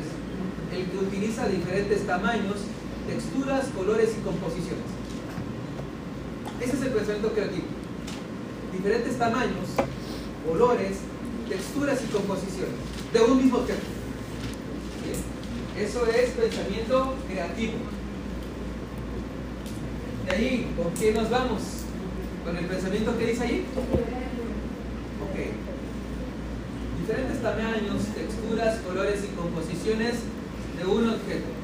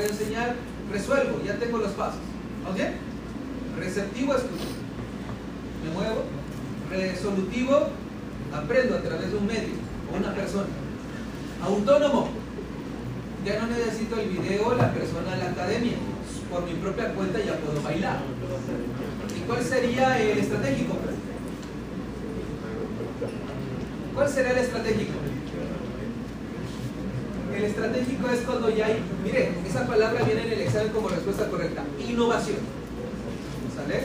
Innovación. Esa viene 8 como respuesta correcta. Innovar. ¿Pero qué implicaría en el este de bailar salsa el hecho de innovar? Lo que implicaría sería lo que viene siendo esta parte de inventar tus propios pasos, crear tus propias figuras. Eso es ya cuando es innovar, inventar algo distinto de lo cual tú aprendiste, si ya empiezas a crear, innovar. ¿Ok? Y ahí tienes ya los cinco pensamientos. ¿Correcto? Muy bien, cumpliremos entonces con esto. ¿Dice acá? Escucho. Ok. Y ándale, y usted, ¿tiene idea? Ok, ¿cuáles, fueron las, ¿cuáles son las palabras? Mira, análisis, reflexión crítica, propuesta. Esas palabras tienen que aparecer. Estoy hablando de pensamiento crítico. ¿Tiene idea? ¿Y qué dice acá? Para jugar, aprender y conocer quién. Mire, cada vez se va volviendo más claro. Solucionar problemas, competencia para la vida. Número 3, manejo de situación. Sencillos, aquí quiero que me ayuden. Lo que yo expliqué incluso aquí con el pizarrón la semana pasada. ¿Qué es esto? Expresar cuáles fueron los pasos que se siguió para hacerlo. Exactamente, aprender a aprender. Aprender a aprender, ¿qué es lo que hace? Es tomar conciencia de cómo yo aprendo. Mi proceso, compartir. ¿Ves? Mire, todo lo que se dice está.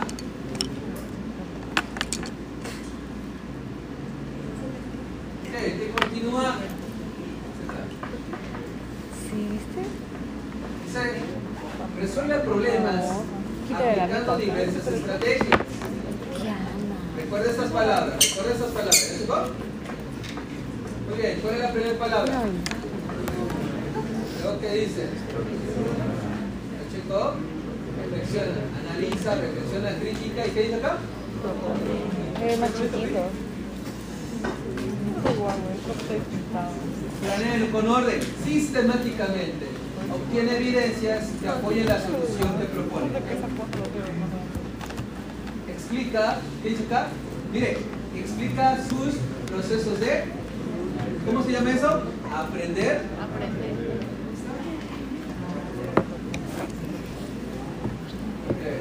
Vamos por estos. Formula preguntas. Que el alumno elabore sus propias preguntas. Listo. Para resolver problemas de diversa índole. Se informa. Tiene que aparecer esas palabras. Tiene que aparecer el análisis, la reflexión y la propuesta. Ubica rápido palabras clave. Mire, análisis, reflexión, eso es lo que tenemos que ver en la pregunta, palabras claves. Se informa, analiza y argumenta, analizar las soluciones que propone.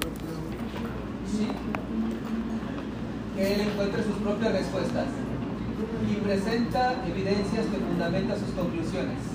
Establece sus propias conclusiones. ¿Ya vio cómo está todo mezclado? Reflexiona sobre sus procesos de pensamiento. Leer, aprender, mediante una bitácora.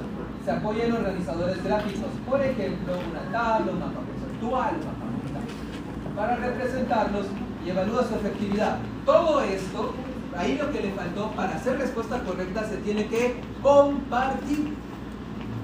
¿Ok? Si el alumno comparte es respuesta correcta. ¿Vamos? Compartir es una respuesta correcta. Compartir. Ok, utiliza el pensamiento lógico, así como los métodos de las ciencias para analizar y cuestionar. Muy bien. ¿La vio? Críticamente, pensamiento crítico. Desarrolla argumentos. ¿Dónde está la palabra argumentos? ¿Qué palabra? Diálogo. Diálogo. Ah, funciona esa. Ok, ya está el diálogo. Y menciona acá, este, evalúa objetivos, resuelve problemas, elabora y justifica conclusiones y desarrolla innovaciones. Si hablo de innovación, ¿qué pensamiento es? Estratégico, lo acabamos de decir. ¿Sí? Se adapta a entornos cambiantes, todo está en permanente construcción, todo está en permanente cambio. Listo, pensamiento crítico. Vamos por el último y hacemos receso. Habilidad socioemocional. Uno más, aguanta. Se puede. Habilidad socioemocional y proyecto de vida. Ok.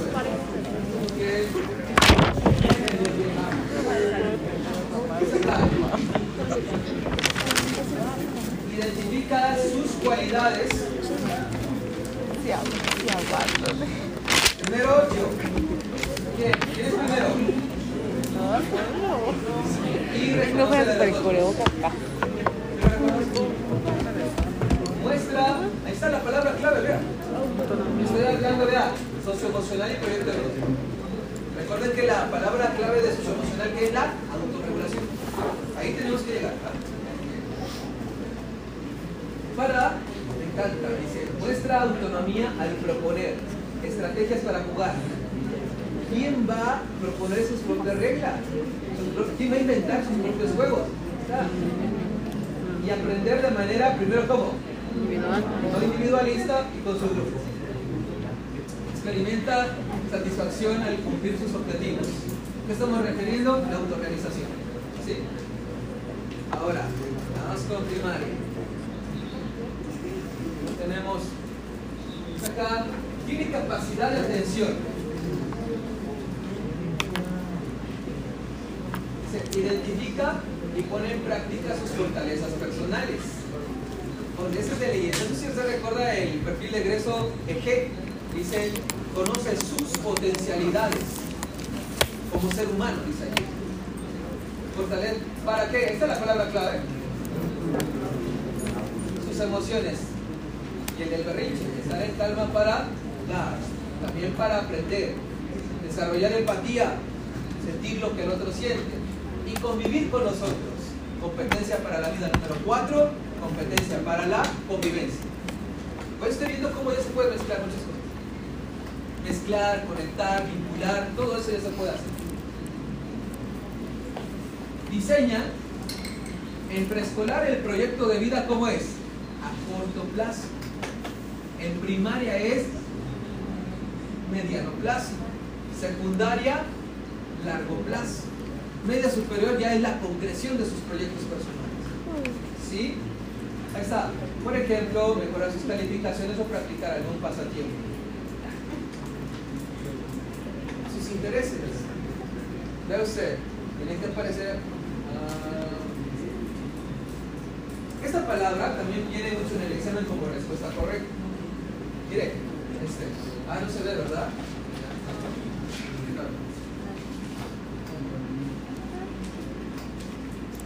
¿De qué me habla? Dice, asume responsabilidad sobre su bienestar. Allí. ¿Dónde piensa usted o dónde sabe usted está la palabra bienestar? ¿Dónde? En los derechos